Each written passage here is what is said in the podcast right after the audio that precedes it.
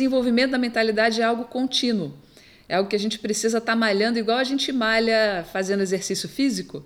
Se a gente para um pouquinho, não sei se aconteceu já com vocês, né? Você fica ali um mês sem fazer nada, já começa a, a amolecer tudo, né? Então a gente precisa estar tá mantendo sempre é, estimulado esse, essa musculatura da mentalidade, né? A mentalidade de crescimento sempre ativa. E aí, lembrando então da frase que geralmente é atribuída a Einstein, mas na verdade é do Oliver Holmes: é, uma mente que é esticada por uma nova experiência nunca pode voltar para suas dimensões antigas. Então, uma vez que você ficou sabendo de alguma coisa, não tem como você desver, não tem como você não saber mais, né? Você não pode mais apelar para a ignorância, porque a ignorância já não existe. Você já viu, já soube, já, já acessou, já teve contato com aquilo, né? A partir do momento que você teve o contato, você tem duas escolhas: ou você passa a absorver aquilo dentro da sua realidade, processar e usar de alguma maneira, ou fazer a escolha consciente de deixar para lá, né? Dependendo da situação, esse deixar para lá é o que a gente chama de autocorrupção, autoengano, né? as autossabotagens. E pode ser que isso não dê num bom lugar, né? Acabe dando, dando alguma, alguma confusão, algum problema para você. Melhor é levar em consideração e ver como pode ser útil. E considerando isso, então, que essa mente que começa a se expandir, ela jamais volta né, para o mesmo tamanho, é, então vamos ver agora, né? Vou ajudar vocês a conhecer um pouquinho mais da sua mente. Quem não tiver, quem quiser continuar apelando para a ignorância, é melhor sair agora, porque agora vocês vão ficar sabendo uma opção de coisas. Então, hackeando a nossa mentalidade, né? Qual que é a ideia? Então, é, é a gente identificar aqui pela uma, uma metodologia que nós temos trabalhado no software mental, uma metodologia que já tem 20 anos de, de desenvolvimento e de aplicação é, vamos passar para vocês como é que a gente tem feito isso. Esses três é, classificações né, da mentalidade, saindo da mentalidade mais fixa e indo para a mentalidade mais de crescimento, se a gente fosse fazer uma escala de 1 a 10. É, o que eu vou falar para vocês daqui para frente é justamente sobre essa ferramenta que nós elaboramos, que estabelece essa escala de 1 a 10. Mas não é só uma escala, são várias escalas que a gente usa. É, e a intenção é de realmente evitar que a pessoa fale assim: ah, eu sou número 9, eu sou número 8, eu sou número tal, né, dentro da escala. Não dá para identificar assim. E é de propósito que a gente não gosta, não faz essa identificação, porque a gente não quer que a pessoa se fixe num perfil. A gente quer que a pessoa entenda que ela é uma dinâmica acontecendo e funcionando. Ela entenda o que, que puxa lá para trás, o que, que puxa lá para frente. Você pode ser 10 em uma coisa e pode ser 3 em outra. E pode ser 10 em várias coisas e pode ser 5 em várias outras. Então, vamos entender como é que funciona né, essa dinâmica para cada um e ver o quanto que a gente tem de mente socializada, de mente autoral, de mente autotransformadora, em quais variáveis né, isso acontece. Porque a mente socializada é aquela mais é, sujeita ao seu grupo social, que se sujeita aos, aos ditames e às, regras né, de um determinado grupo nem sempre é aquele grupo que a gente já é mais revoltado mesmo, né? Então, é, por exemplo, a pessoa fala: ah, não, na minha família não, a família do, não, não, eu não sigo as regras da família porque lá o pessoal é muito careta e tal, mas ela segue todas as regras do grupo dela do, do de amigos ou do grupo dela do futebol, ela está de acordo certinho. Então, na mente socializada, pensa isso, que é aquela que segue os ditames de um determinado grupo que ela valida e que valida ela também, né? Que ela se sente pertencente. Ela não consegue pensar por si só. Ela, ela nem vai dizer isso, ela vai dizer que pensa por si só, mas se ela for olhar bem, ela está só repetindo aquilo que o grupo também é, diz, né, em relação a alguma, algum tipo de comportamento. Na mente autoral, a pessoa já começa a ter as ideias por si só. Lembrando aí que então é a pessoa que tem estabelece as próprias normas de vida e de funcionamento. Com um detalhe que às vezes na mente autoral a pessoa estabelece isso, mas ela passa a ser muito é, fixada no eu. Ela não consegue ver além do próprio eu, ela fica muito egocêntrica, egoísta, né?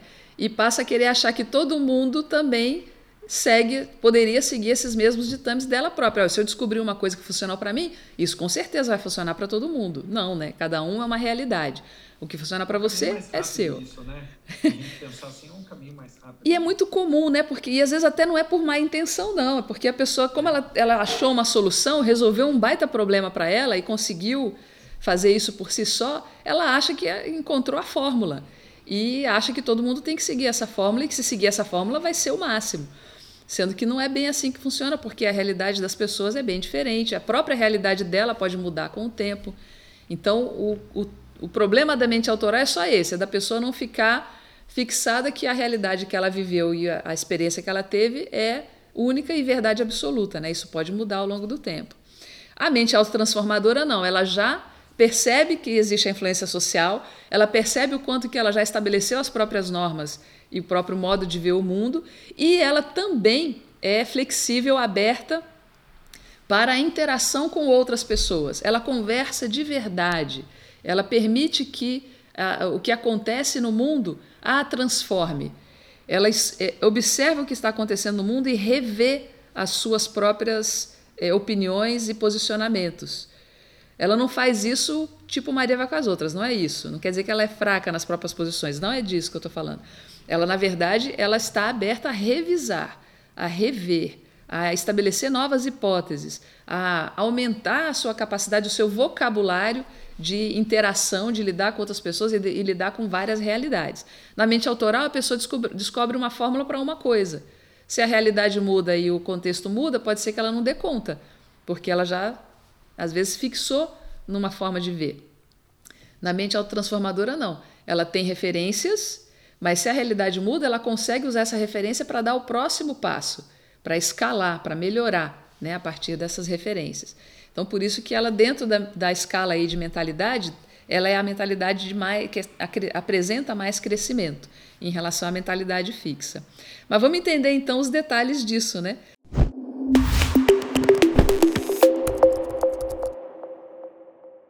Então, a partir dessa, dessa primeiro arcabouço, a gente trabalha na nossa ferramenta, que a gente trabalhou aí mais de 20 anos de pesquisa com uma equipe multidisciplinar para desenvolver isso, é, e muitos testes e muitas aplicações né, dessa ferramenta, que é um, um diagnóstico de mentalidade, que você pode fazer online, inclusive. É, a gente sustenta esse diagnóstico de mentalidade em três pilares. Esses três pilares eles têm um motivo para para serem definidos esses três, que é a capacidade de inovar, capacidade de lidar com o diferente e capacidade de ter relacionamentos positivos. Esses três pilares, eles estão alinhados com a realidade da nossa do momento que a gente vive em termos sociais e econômicos, é, em termos culturais em geral, da, do crescimento exponencial do mundo que a, gente, que a gente vive hoje, que é um mundo caótico, um mundo mutante, complexo, que está sempre em transformação. Nessa realidade que a gente está vivendo hoje, que é muito mais acelerada nisso, né? exponencial nessas, nessas mudanças, essas três é, capacidades elas são fundamentais. Inovar porque o mundo de hoje é diferente do mundo de amanhã e o mundo de ontem já foi diferente do de hoje. A gente está mudando e é muito rápido. Está aí a pandemia para mostrar como as coisas aceleraram todo mundo, acho que não tem ninguém que vá negar essa afirmação, né? Como as coisas mudaram radicalmente de uma hora para outra, então, e essa, essa transformação continua acontecendo. Então, se a gente não tem essa capacidade de inovar, de se rever, de trazer coisas novas, isso a gente acaba ficando para trás mesmo. De lidar com o diferente é essencial, porque hoje a gente está cada vez mais lidando com pessoas e opiniões e pontos de vista, mesmo pessoas próximas da gente. Olha aí, gente, as polarizações que existem hoje no mundo, né? Às vezes gente da mesma família, é gente que eu fui criada ali junto, né? Conheço, né, na minha vizinhança, pessoas próximas da gente que têm opiniões, pontos de vista muito diferentes. Então, lidar com o diferente é uma necessidade hoje também. Como é que eu tenho, qual é a minha habilidade de é, observar e lidar com outros pontos de vista. E a questão do ter relacionamentos positivos, porque também a gente, cada vez mais nesse mundo atual, a gente vive, convive com pessoas de diferentes culturas, de diferentes backgrounds, de diferentes bagagens, né? Pessoas que têm é, posicionamentos ou têm é, características individuais, pessoais muito diferentes, né? Então, como é que a gente lida com esses com essas pessoas, como é que a gente estabelece relacionamentos positivos, mesmo com pessoas extremamente diferentes de mim. Eu, por exemplo, né, mulher aqui, posso estar lidando com uma pessoa que é uma mulher lá é, muçulmana, por exemplo.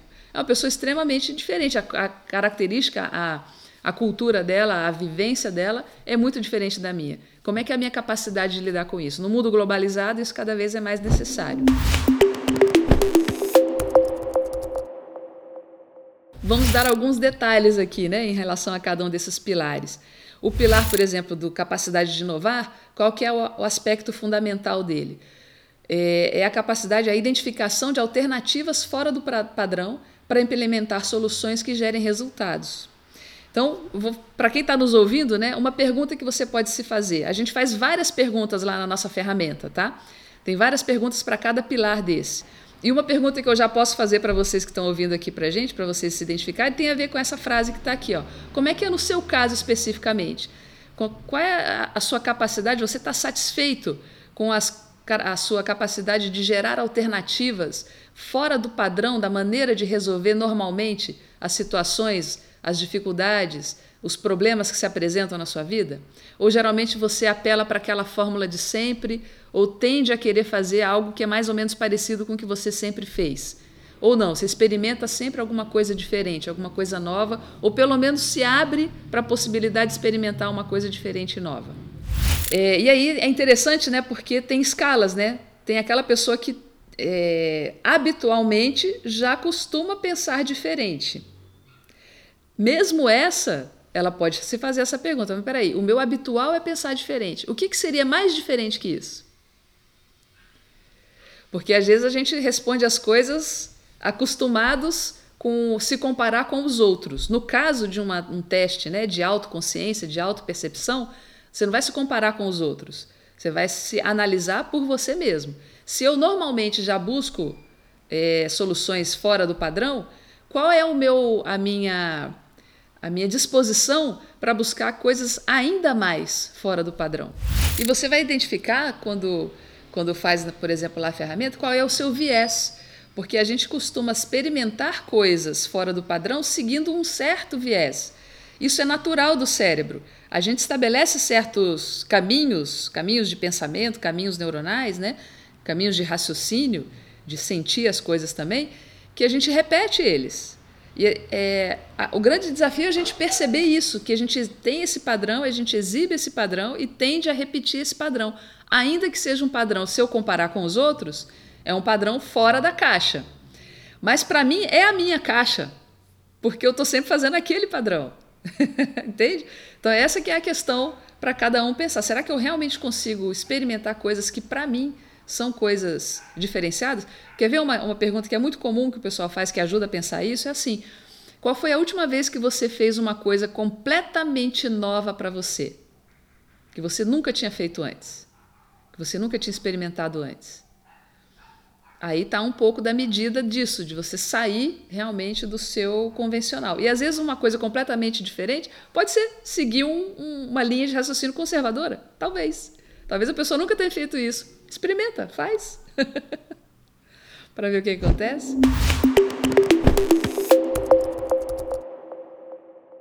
Em relação ao próximo pilar, o lidar com diferente, é a questão de experimentar é, modos de ver, né? Por isso aí a representação com os óculos, né? Vamos, vamos olhar o olhar, vamos olhar o mundo com o olhar de uma outra pessoa, com o, o e tentando entender a opinião, o ponto de vista, o, o jeito de pensar da outra pessoa. Quando eu proponho esse exercício, isso não quer dizer que eu tenha que concordar, isso não quer dizer que eu tenha que passar a pensar igual àquela pessoa. Não é disso que eu estou falando. Estou falando de você fazer uma visita para você experimentar. É, é como quando a gente visita mesmo um outro país. Você vai lá para experimentar a culinária local, para experimentar o modo de vida local, experimentar a moeda local. Quer dizer que você vai se tornar um, um cidadão daquele país? Você vai se transformar num cidadão daquele país? Talvez não, talvez sim, mas talvez não. Então, não necessariamente quer dizer que você vai concordar e vai passar a adotar aquele ponto de vista, mas você se permite olhar com aquele olhar do outro. Então, ali está a frase, né? O modo como as pessoas lidam com pontos de vista e opiniões diversas. Então, pensa um pouquinho aí para você, você que está escutando a gente, né? É, quando você, por exemplo, está lá na, sua, na rede social e aí uma pessoa fala alguma coisa que é muito diferente daquilo que, que é a sua opinião. O que, que você faz? Você lê até o final? Você é, responde, faz um comentário já descendo o sarrafo na pessoa, você para um pouquinho para pensar e entender, mas por que, que essa pessoa está falando desse jeito, de onde que ela tirou essa ideia, de qual é a origem dessa, dessa forma de pensar que ela tem. Como é que você lida com isso? Você bloqueia né, a pessoa? Você só segue aquelas pessoas que reafirmam aquilo que você acredita? Nas suas, nas suas timelines, por exemplo, das suas redes sociais, nas, nos seus grupos de WhatsApp, nas pessoas, as pessoas com quem você conversa, os seus grupos de amigos, todo mundo é muito parecidinho, clones de você? Ou tem gente bem diferente, gente muito com opiniões muito diversas das suas, opiniões que você não concorda, mas que você consegue conviver com ele ou com ela para conversar, para entender. Como é que isso funciona para você? O seu lidar com o diferente. E também assim, é o lidar com o diferente respeitoso, porque não adianta também você lida com o diferente para tirar sarro, para fazer bullying, para se achar melhor né, do que a outra pessoa. Não é nesse sentido. É no sentido de se permitir transformar por essa, por essa opinião, por esse pensamento, ou pelo menos se permitir visitar essa outra forma de pensar e de, e de ver né, as coisas.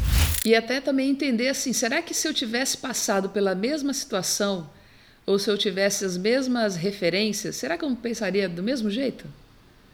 Provavelmente. Né?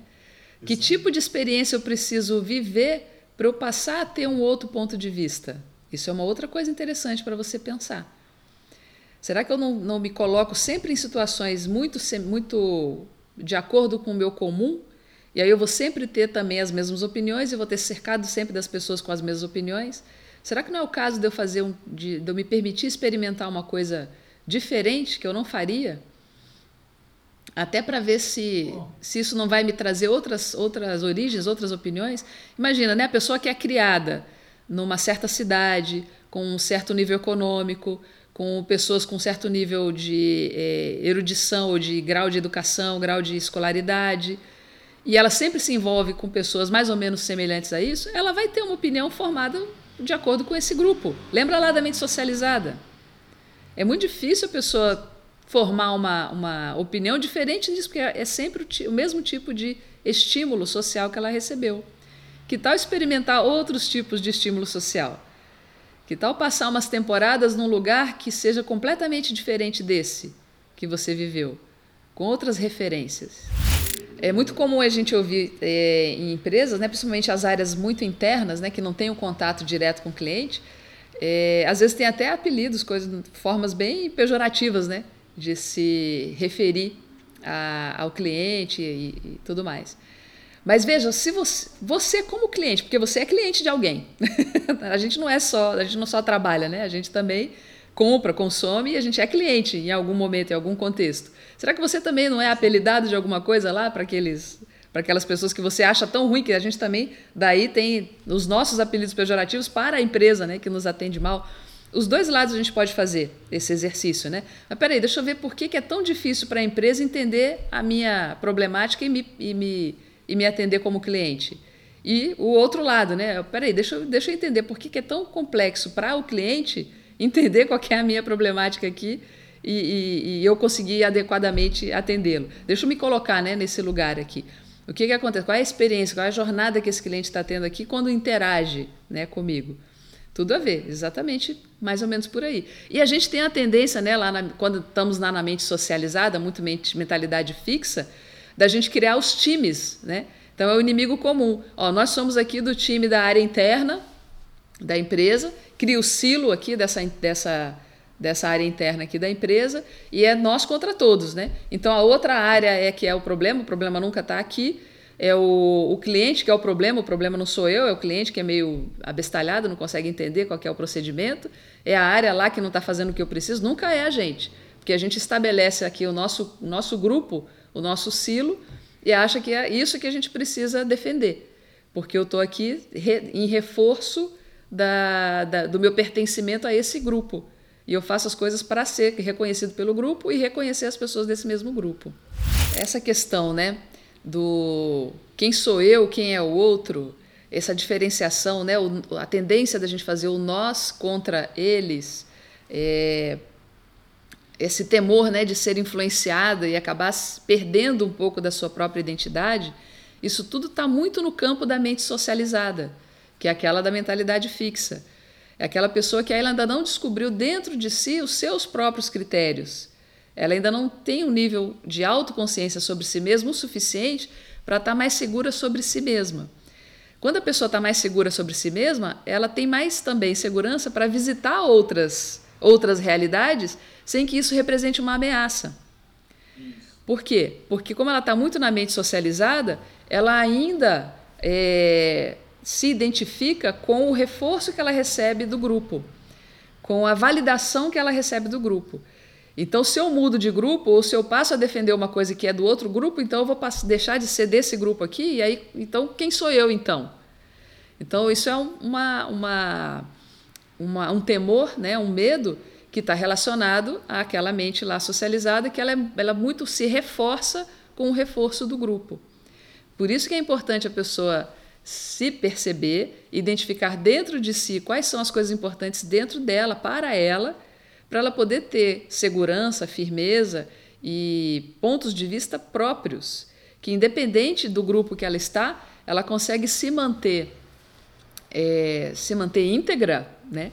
Se manter defendendo aquilo que é importante para ela, independente do grupo onde ela se encontra. Né? Porque muitas vezes a pessoa acha que ela é íntegra, mas na verdade ela só está repetindo os valores de um grupo. Não é dela, ela emprestou isso de um grupo, ela pegou isso emprestado de um grupo. Mas se ela pensar bem, ela, não é, ela nem sabe por que, que ela defende aquilo. Ela nem sabe por que, que ela é tão contra alguma outra coisa. Porque na verdade essa outra coisa nem é tão assim diferente, nem é tão inimigo assim. Se for ver bem, são outros seres humanos fazendo a mesma coisa que ela está fazendo. Né? Então, que tal a gente juntar e fazer algo legal para todo mundo, né? para todo esse grupo?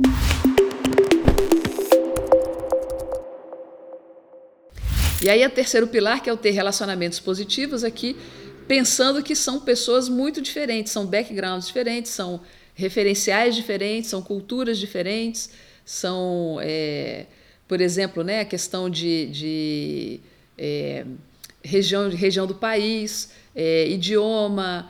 É, aqui no, se a gente for olhar mesmo né, no Brasil, se você vê uma pessoa lá do norte do, do Brasil, norte, nordeste do Brasil, que já é bem diferente norte de nordeste, que a gente aqui, às vezes, como nós aqui a maioria está no sul, né, sul-sudeste, às vezes as pessoas acham que tudo que é para cima ali do, do, do, do centro-oeste é tudo mais ou menos a mesma coisa. Não é, gente, é muito diferente. O pessoal do norte, o pessoal do nordeste são, são culturas bastante diferentes. Mesmo entre os, as, os, as cidades, os, as, os estados ali, tem culturas diferentes também. Mesmo dentro de uma cidade tem culturas diferentes conforme o bairro.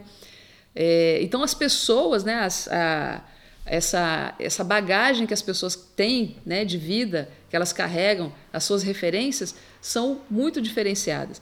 E o importante aqui é da gente, então, se permitir experimentar essas realidades diferenciadas. Tem muito a ver com o item anterior. O item anterior está relacionado a lidar com ideias e pontos de vista diferentes. Aqui não é só o ponto de vista e ideias diferentes, aqui também é você se abrir a se relacionar com pessoas diferentes de você. Porque às vezes você pode ter é, mesmo dentro de um grupo muito parecido, dentro da sua própria família, por exemplo, ter pessoas com opiniões diferentes. Isso está lá no outro item. Aqui a gente está falando de gente muito diferente mesmo, de uma família completamente outra coisa, de um outro país, por exemplo, de uma outra região que tem é, é, uma, uma, uma, cultura muito distinta da minha, que valoriza coisas muito diferentes do que eu valorizo, mas que eu consigo conviver. Eu consigo conviver e consigo desenvolver é, soluções práticas para a gente conviver de uma maneira positiva, harmônica, gerando resultados em conjunto. Pode ter até diferenças geracionais aqui nesses relacionamentos positivos. É lidar com uma situação, um, um, uma bagagem muito diferente entre pessoas né, que estão ali convivendo. Não só de pontos de vista, que é o item anterior, mas também de é, pessoa em si, da, da, forma de funcionar né, das pessoas em si. Então, aqui um exemplo né, que a gente pode trazer é você visita, por exemplo, um país e chega lá e quer, quer fazer as mesmas coisas que você faz no seu país de origem. Ah, onde é que tem comida brasileira aqui? Você está na França. Ah, onde é que eu vou comer um churrasco aqui? Você está indo no Japão. Então você já está fazendo. Olha só, você está investindo para ir para um outro lugar, para um outro país, Né? Pra, isso pode te permitir muitas experiências interessantes com outras formas de ver o mundo, ou com outras é, pessoas que têm características diferentes de você. E aí você está querendo fazer exatamente a mesma coisa que você já fez. Então, nessa aqui dos relacionamentos positivos, é a, a, a, você se permitir se transformar pela realidade de uma outra pessoa, pela realidade de um outro grupo. Ou pelo menos permitir visitar né, essa realidade, nem que seja temporariamente, mas ver o quanto que isso afeta e modifica e traz benefícios para a sua realidade. Numa empresa, por exemplo, a gente vê muito isso em diferenças geracionais, né? É, hoje, então, a gente está vivendo muito mais né, dessas diferenças geracionais. A gente vê isso, por exemplo, em diferenças de gênero. Né? É, a gente vê isso em diferenças de orientação sexual.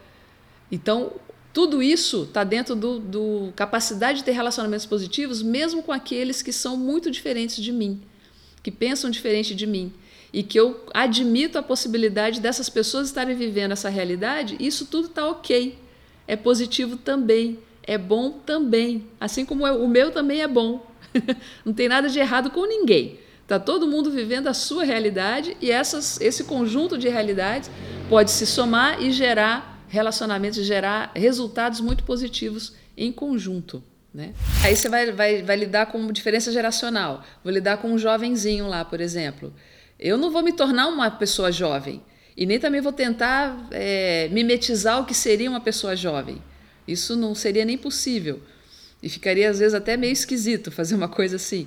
Mas eu posso me permitir, sim, transformar as minhas práticas, o meu jeito de ver, a partir do ponto de vista ou da, da vivência da vida de uma pessoa jovem e vice-versa. Né?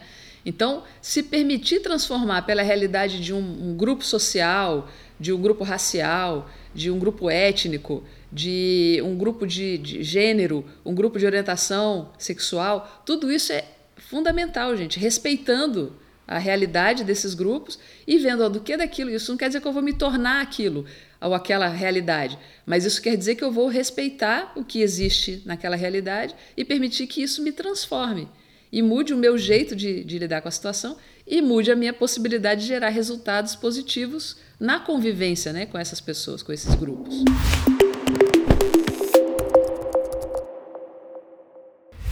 E aí, como a gente faz isso? Né? Até agora a gente está falando dos pilares, e como é que eu identifico a característica desses pilares? Como é que a gente esmiuça, hackeia, né? faz o hackeamento dessa, desses pilares da mentalidade na hora que faz a análise na ferramenta? Né?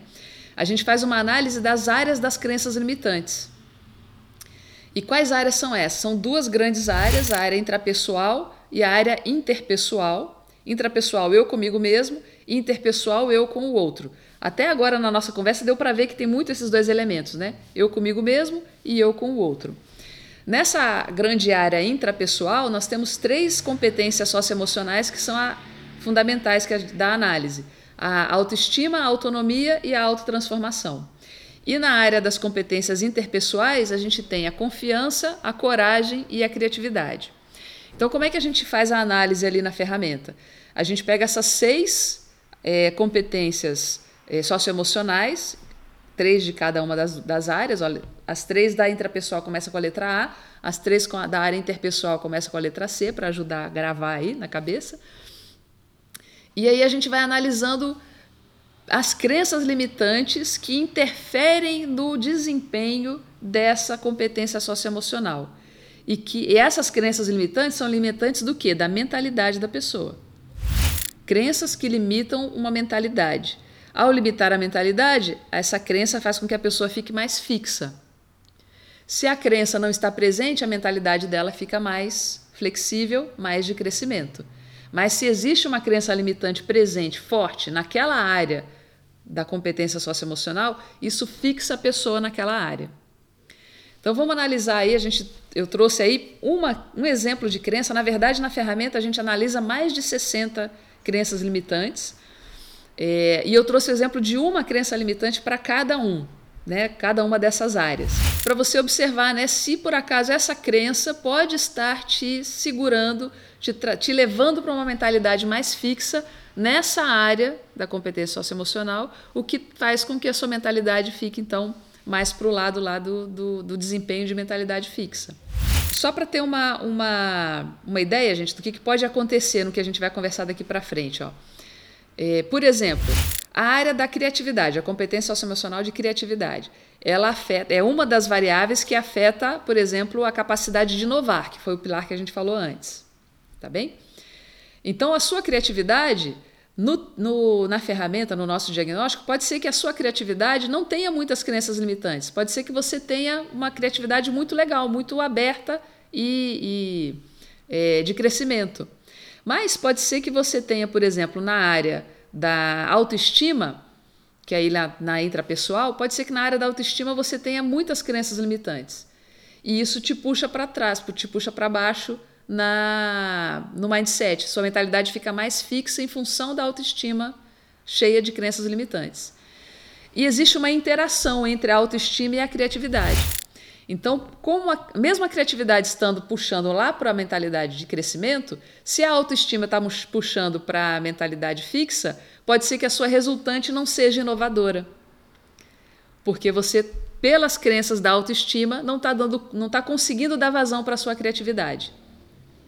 Então, por exemplo, a pessoa tem ideias muito interessantes, muito bacanas, ela é super ideativa, mas ela não confia nas próprias ideias. Ela acha que ela não é boa o suficiente.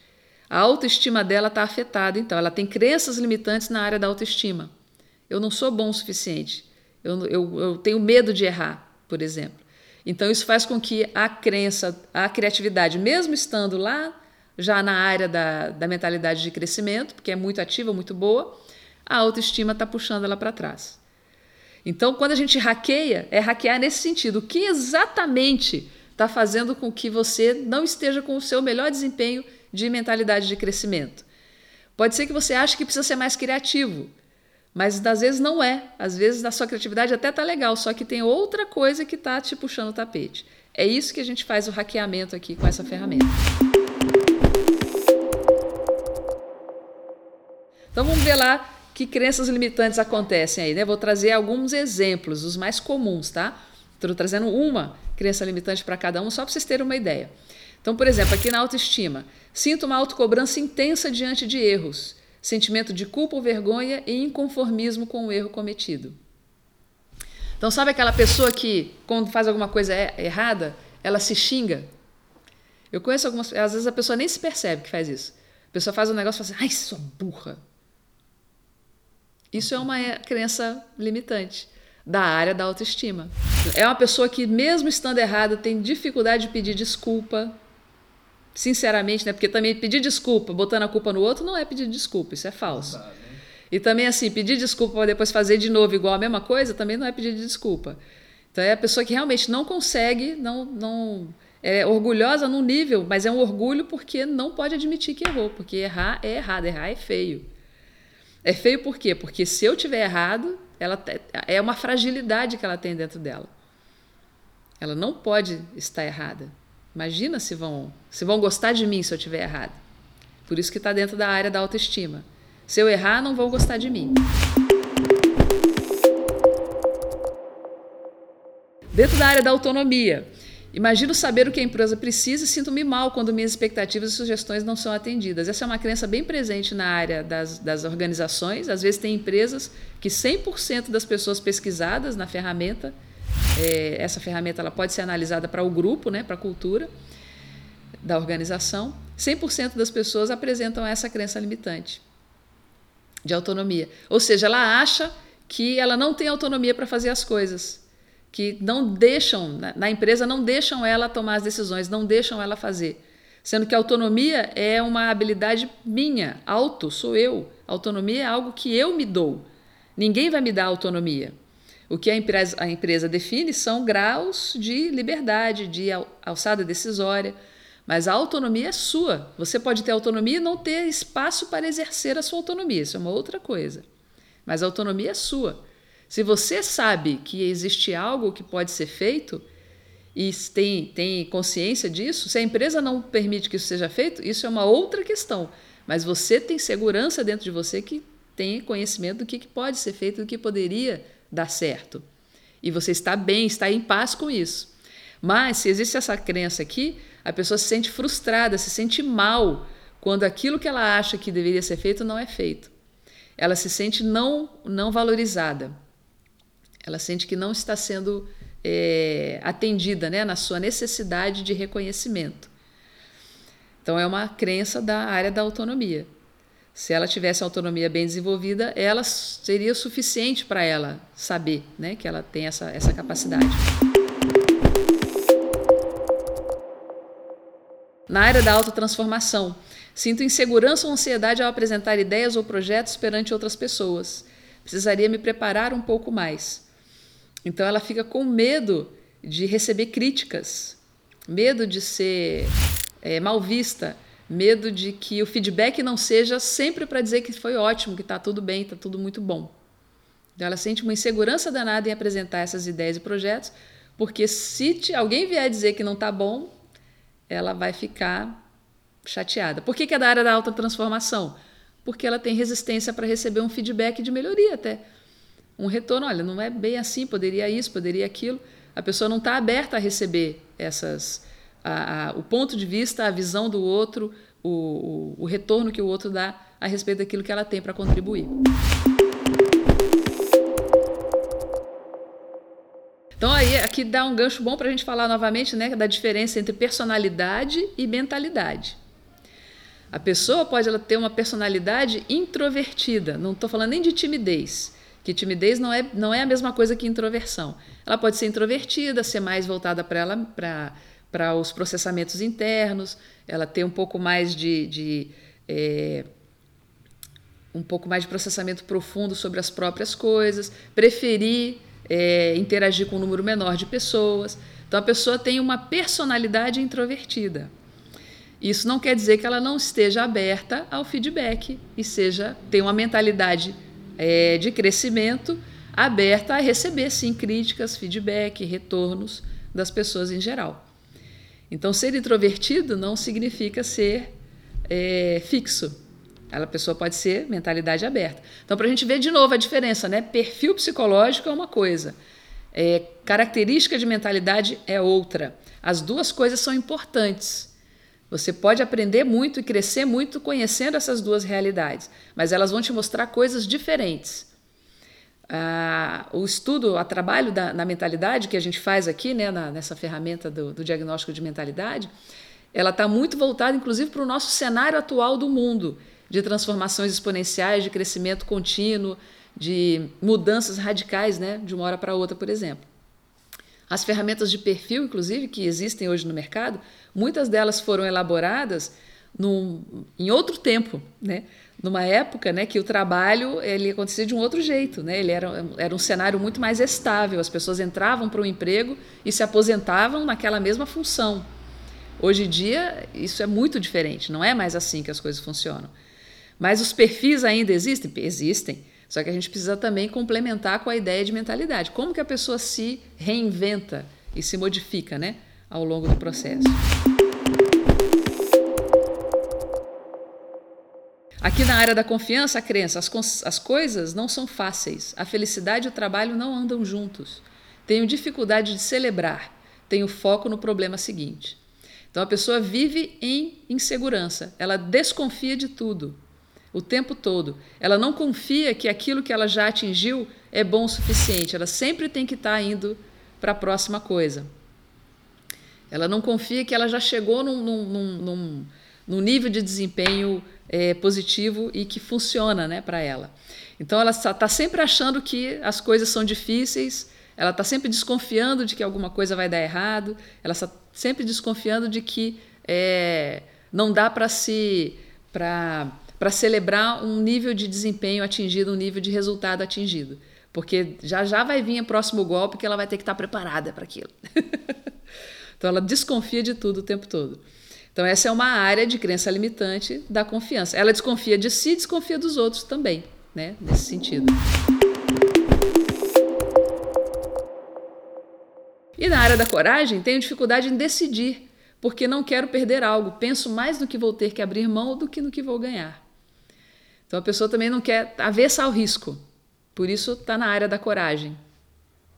Ela tem dificuldade de abrir mão, mesmo que aquilo que vai vir possa ser muito bom, ela prefere o conhecido, o que não é, o que não é bom o suficiente, mas é conhecido, do que o risco de vir alguma coisa que pode ser que seja boa, mas pode ser que seja ruim também. Mesmo que o que pode ser bom seja muito melhor do que ela tem agora, ela tem essa dificuldade de tomar essa decisão. Então, essa é, uma, de novo, uma crença da área da coragem que leva a pessoa para a mentalidade fixa.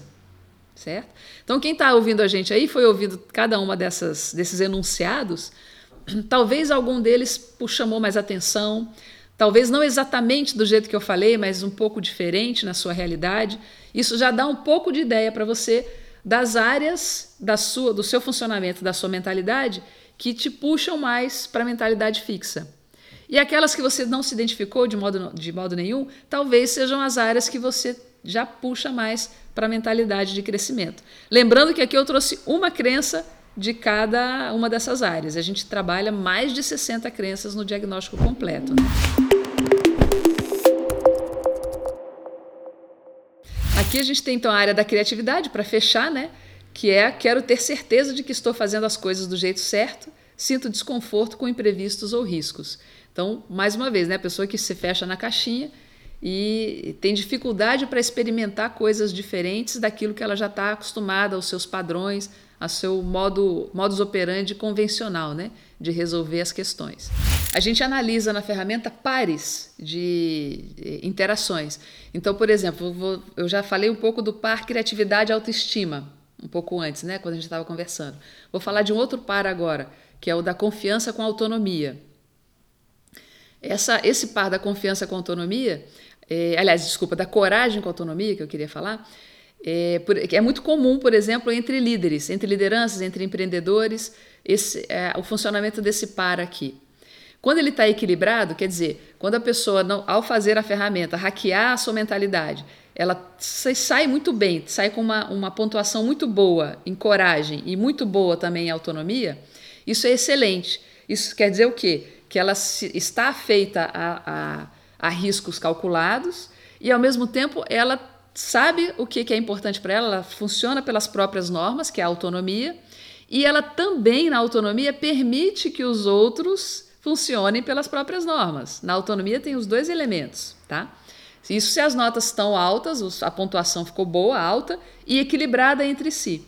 Mas vamos supor que fossem duas notas elevadas, vamos supor que fosse assim, por exemplo, coragem saiu com uma pontuação 70, que é uma pontuação legal, de 0 a 100, 70 é uma pontuação legal de coragem.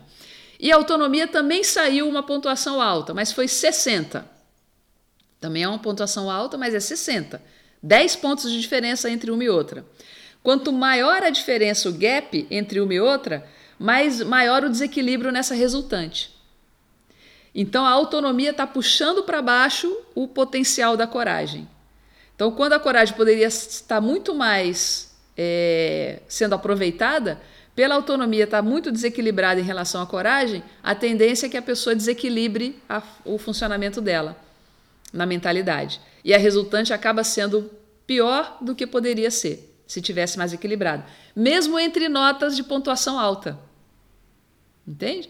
Já está tudo lá na área do, da mentalidade mais, mais para a mentalidade do, do é, a mentalidade de crescimento. Só que como é, existe uma defasagem muito grande, ela acaba tendo uma dificuldade de desempenho.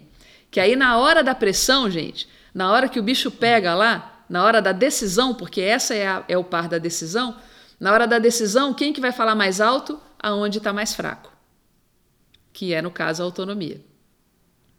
Então, por isso que é importante a gente entender é, nas, na, na, na, nota, né, na, no, no, uso da ferramenta, como é que você se sai em cada um desses elementos, quais são as crenças limitantes que te puxam para trás e aonde que às vezes você está ficando para trás, não porque, por exemplo, a coragem está baixa, não, a coragem está ótima, deixa ela lá bem. O que você está precisando mexer é na sua autonomia. Ou a sua criatividade está ótima, que bom, continue assim. Não, não, não, não perca isso. Mas o que você está precisando mexer é na hora da autoestima ou na área da, da coragem também, às vezes. Então, os pares, a gente trabalha muito esses pares de funcionamento das competências socioemocionais e como esses pares acabam te puxando para frente ou te puxando para trás na sua capacidade de mentalidade de crescimento.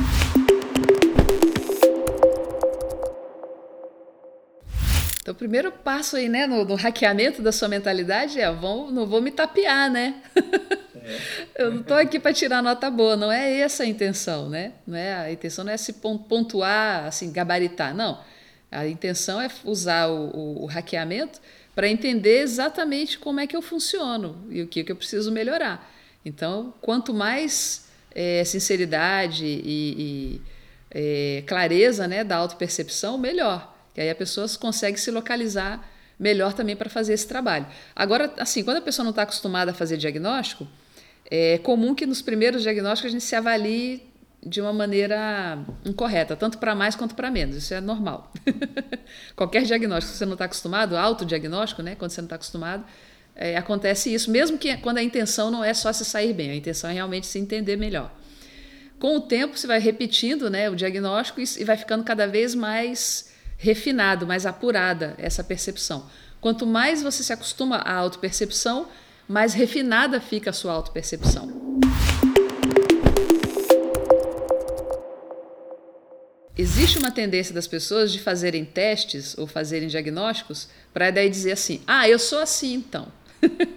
não, você não é assim então, não feche questão. Você está o seu retrato nesse momento, com essa, esse, essa avaliação que você fez agora, está demonstrando essa característica que pode ser diferente, que você pode mudar, que pode ser uma outra. Então, isso é uma outra questão da, da, de muitos testes de perfil, que às vezes a pessoa usa a, aquele perfil, né, aquele, aquele arquétipo ou aquele tipo que aparece ali, para daí ela dizer: ah, não, então eu sou assim porque eu sou o tipo tal. Não, você não é o tipo tal. Você está apresentando essas características, isso é maleável, isso é mutável, isso pode ser diferente. Então, por isso que a gente evita de colocar aqui no, no, na, na ferramenta nossa também tipificação. A gente procura trabalhar várias, várias áreas né, de, de, de pontuações, a relação entre as pontuações e o que a pessoa pode fazer para mexer e melhorar nisso. E ao fazer essas análises, levante hipóteses. Ah, isso pode ser por isso, pode ser por aquilo, pode ser por aquilo outro. O que, que pode acontecer? Deixa eu verificar direitinho isso aqui, deixa eu ver se é assim mesmo. Então, não, não, não se identifique excessivamente com a coisa. Na verdade, procure se olhar com o olhar de cientista. Se olhe para pesquisar a si mesmo, para entender a si mesmo com mais profundidade, para melhorar, inclusive, a sua autopercepção, né? Então, se você for para o julgamento, de novo, a gente está indo lá para a área da, da mentalidade fixa, né? Se julgar, eu tenho que, tem que isso, tem que aquilo, tem que aquilo outro, não pode, não pode, isso não, isso não. É um monte de crença limitante o julgamento.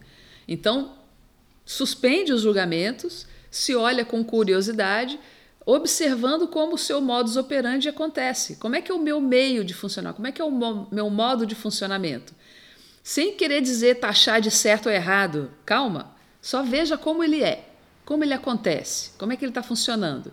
E também para não ser conformista, não é que, né, ah, não, então ele é assim, é assim mesmo. Não, também não é isso.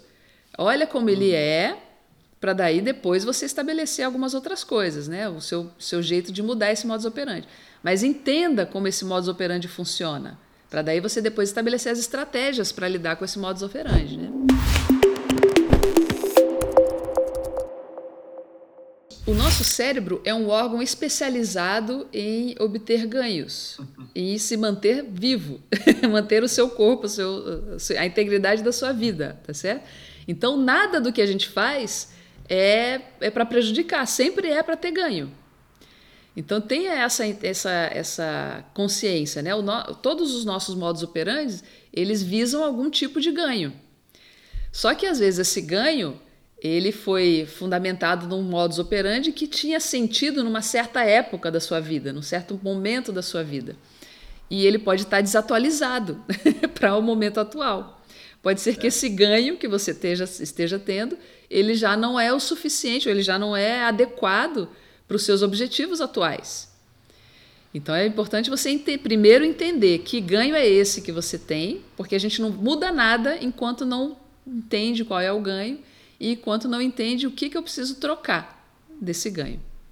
Então, primeiro, entenda qual é o ganho que você admita, né? Qual é o ganho que você tem com essa com esse modus operandi.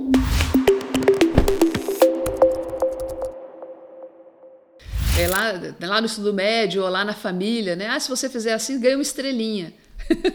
ou né, é reconhecido, ou o pai e a mãe te elogia, ou o grupo lá do futebol fala assim, cara, muito bom, é, mandou ver, legal, lacrou. Bacana, né? Tá ganhando um monte de reforço, é um ganho que você está tendo. Mas hoje, esse mesmo modus operandi está adequado para o ambiente que você. De novo, o cérebro funciona para obter ganhos. Se você não descobre qual é o ganho que você quer então para botar no lugar, ele não vai, o cérebro não vai cooperar com, as, com, a, com, a, mudança. Mesmo que você entenda o seu modus operandi, o seu algoritmo, você vai precisar ter. Tá, então onde que eu quero chegar com esse negócio? Qual é o novo ganho que eu vou substituir aqui? Senão ele não vai deixar você fazer. Você vai ficar se sabotando e vai ficar, vai ficar realimentando o processo anterior e vai continuar mantendo aquele mesmo modus operandi de sempre. Então, qual é o novo ganho? Qual é o novo, a nova perspectiva? De novo aí, importante a gente ter lá as visões diferentes, novas visões de mundo, até para ver outras pessoas têm outros ganhos. Poxa, esse ganho aí eu acho que é, me interessa. Ventila com os ganhos que outras pessoas estão tendo, experimentando coisas diferentes. É muito comum a gente tentar criar uma bolha de estabilidade, é. tentando se manter, né, é, tentando criar um, um, uma boia, né, de sobrevivência nesse nesse mundo caótico que a gente está vivendo hoje. É, mas essa não é uma estratégia muito boa, porque a tendência é o, o, tsunami te pegar, né? Desse, desse jeito pegar. assim. E você não está preparado, você está só numa boia. É melhor você estar tá mais, é. mais bem preparado, mais, melhor instrumentalizado.